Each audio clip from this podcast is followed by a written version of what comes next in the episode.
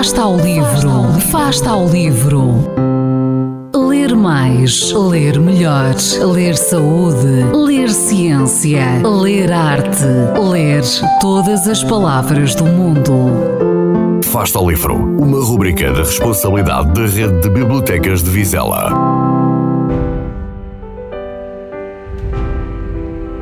Olá, eu sou José Lisboa, aluno da turma C do 12º ano da Escola Básica e Secundária de Enfias.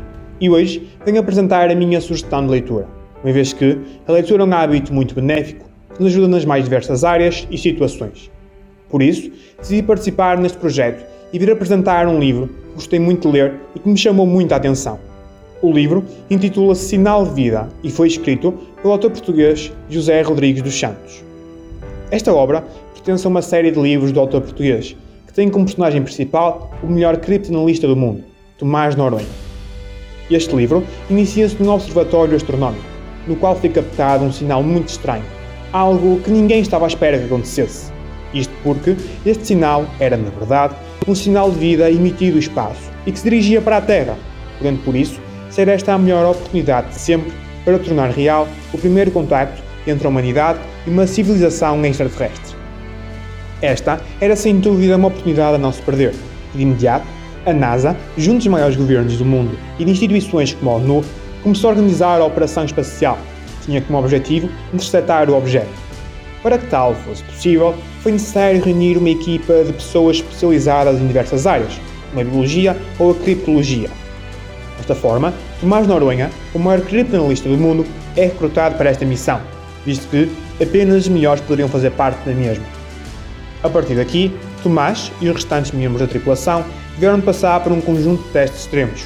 Colocaram o criptonalista português à prova, já que a missão de contacto teria de ocorrer de forma rápida, eficaz e sem qualquer tipo de erro.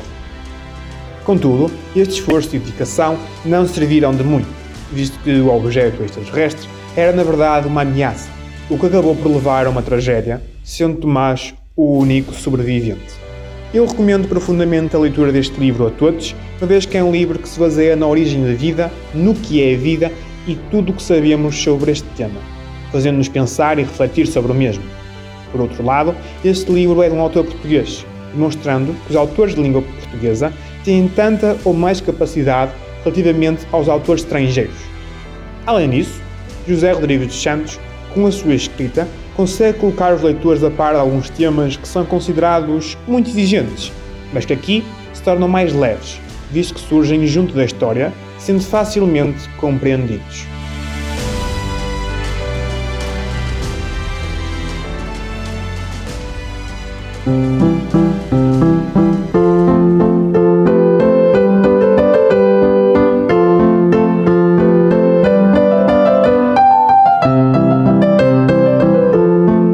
Fasta ao livro. Quem lê nunca está só.